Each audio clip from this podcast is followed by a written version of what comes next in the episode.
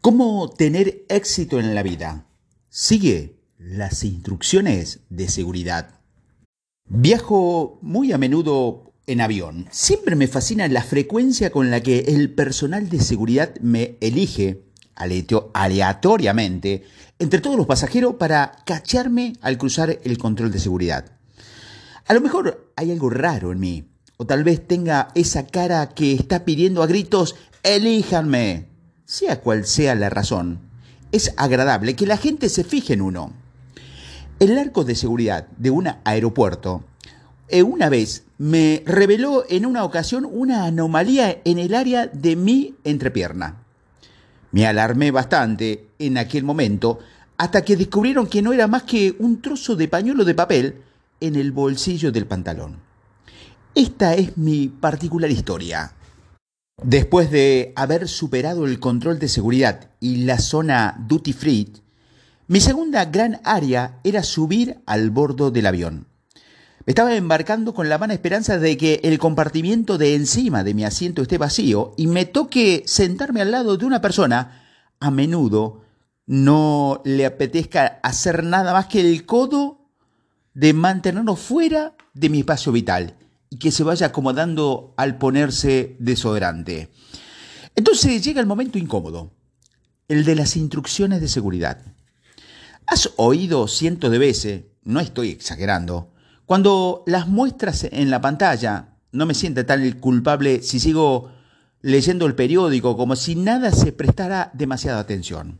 Pero cuando una azafata, la que la presenta gesticulando, plantando cerca de mi asiento, me veo obligada a obligado perdón, a escucharla atentamente, como si fuera un colegial. Y siempre me pillo pensando cuántos pescadores alcanzarían la vista sorprendiendo al oír el avión silbar por encima de su cabeza mientras va perdiendo altura antes de estrellarse.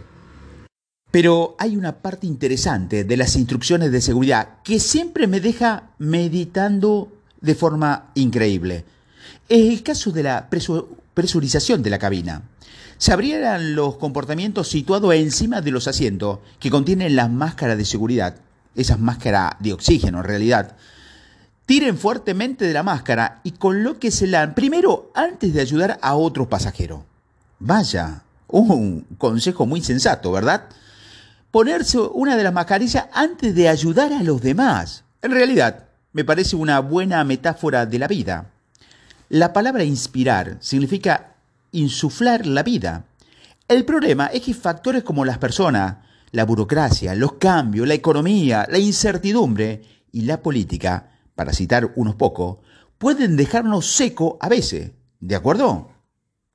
Nos pasamos tanto tiempo colocándonos las máscaras de oxígeno a las otras personas que nos olvidamos de ponernos a nosotros mismos. No estoy sugiriendo que dejes de echarle una mano a la gente. Por ejemplo, si tienes hijos pequeños, no te estoy aconsejando que le apunte a esa tierna edad a cursillos de supervivencia o que le obligue a cocinarse su propia comida y a cambiarse ellos mismos los pañales, por más atractivo que sea la idea. Lo que te digo es que tengas en cuenta tus propias necesidades en lugar de seguir siempre el ser el último de la lista. Esta actitud no solo será buena para ti, sino que también será buena para los demás. Pero me pregunto, ¿hasta qué punto nuestros deseos de satisfacer las necesidades de los demás a costa de la nuestra nos deja cansados y agotados? La realidad es que no se puede beber un vaso vacío, no se puede ofrecer lo que no tienes.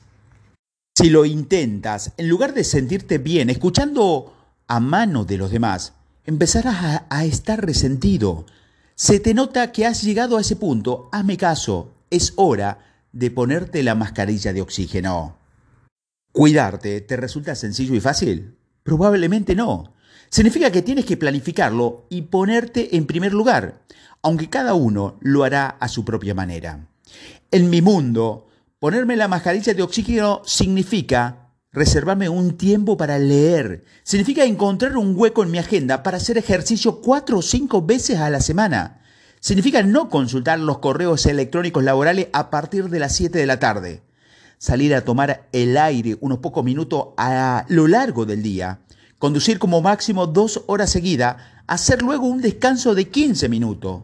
También significa descansar bien por la noche y ver que sobrevivís durmiendo menos de 6 horas cada día no quiere decir que sea un Superman, sino un memo.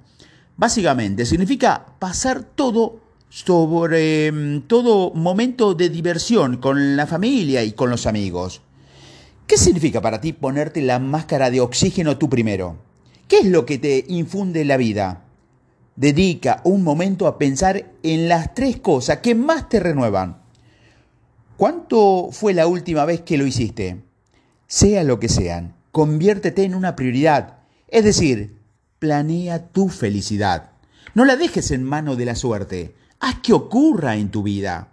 Y asegúrate de seguir las instrucciones de seguridad, no solo para volar de manera segura, sino también para llevar una gran vida. Perlas de sabiduría para una gran vida. No esperes la llegada de momentos felices, planifícalos.